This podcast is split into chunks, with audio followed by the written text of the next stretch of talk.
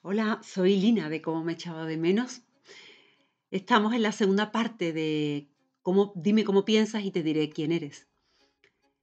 Vamos a empezar con un poema que creo que nos dará que pensar. Es de Lao. Cuando el hombre nace es suave y flexible, pero cuando muere se vuelve duro y rígido. Las plantas y los árboles nacen delicados y tiernos, pero al morir se vuelven también secos y ásperos. Por eso, lo duro y rígido son símbolos de la muerte, mientras que lo suave y flexible son símbolos de la vida. Todo lo rígido muere. Lo blando vence a lo duro. Lo débil vence a lo fuerte. Nadie desconoce esta verdad, pero nadie la practica. Lo mismo pasa con los pensamientos, igual como la vida misma. Esos pensamientos que pueden que estén ya cronificados, rígidos, duros, que son negativos, que nos hacen daño, son la causa de nuestra derrota. Entonces sigo con las propuestas para redirigir nuestros pensamientos. Punto 3. Es una reflexión. ¿Sabéis que las personas que se hablan de forma positiva y hablarse de forma positiva no significa hablarse desde la ingenuidad, negando la realidad, negando los hechos, el dolor y situaciones incluso traumáticas.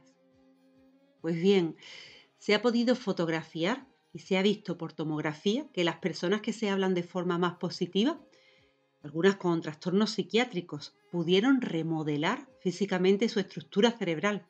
En concreto, los circuitos que les, generaban estas enfermedades. Esto nos dice María Alonso Puc, cirujano durante 26 años y aún mejor coach, si cabe. Al contrario, el mismísimo Freud habla de una agresión contra nosotros mismos cuando nuestra conversación se focaliza en que no puedo, en lo que me falta, en que no soy capaz. Pasamos al punto 4. El tema de hoy son los pensamientos, sí. Pero tenemos que recordar que antes de los pensamientos están las creencias. Creencias sobre uno mismo, la vida, las relaciones. La base está en las creencias, de las que hablamos en un podcast anterior. Eh, creo importante recordarlo. 5. El ejercicio físico. Te va a ayudar a redireccionar los pensamientos, te va a eliminar el cansancio mental, por tanto te relajará mejorará la parte emocional, aumenta la producción de glóbulos rojos, lo que ayuda a que el oxígeno fluya en el cerebro, es antidepresivo y más cosas. 6. No me queda otra que citar de nuevo a María Alonso Pux, porque creo que es de lo mejor que hay ahora en España en coaching. Mario dice que el problema está en que preferimos lo malo, pero siempre que no sea familiar, a lo bueno. Ojo, aunque el precio a pagar sea muy alto o demasiado caro, no avanzar, no mejorar, quedarte atrapado.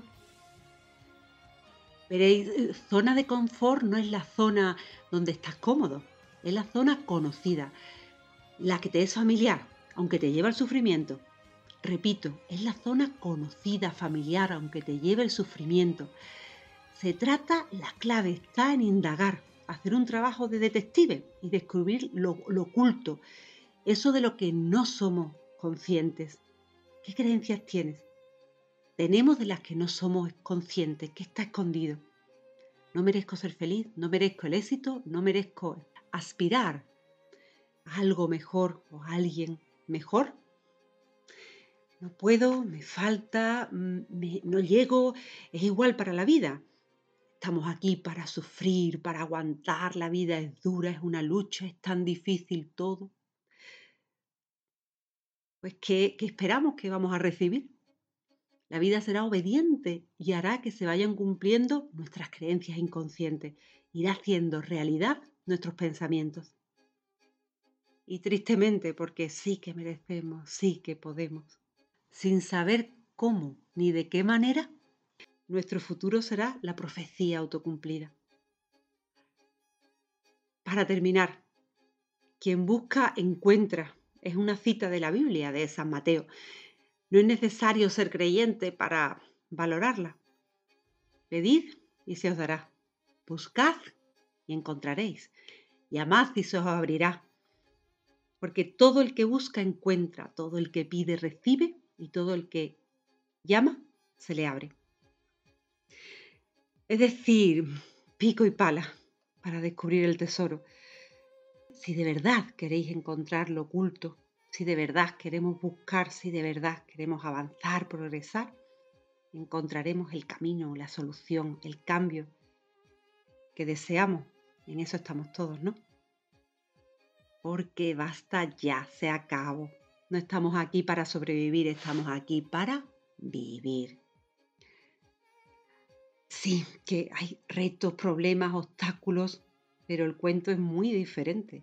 Si a pesar de todas las dificultades, a pesar de todos los obstáculos, desafíos, mantenemos la ilusión, compromiso, las ganas, la confianza, en que las cosas se saben cómo empiezan, pero no cómo terminan.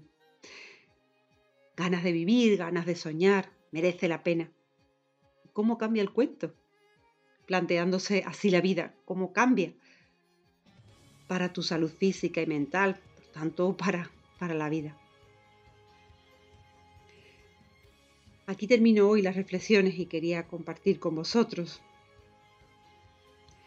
Hoy el podcast está dedicado a mi amiga María José, una persona que ha entrado en mi vida, no sé ni, cómo ni de qué manera, pero que pienso que es mágica por su bondad e inteligencia, así que confío en que estemos juntadas para siempre.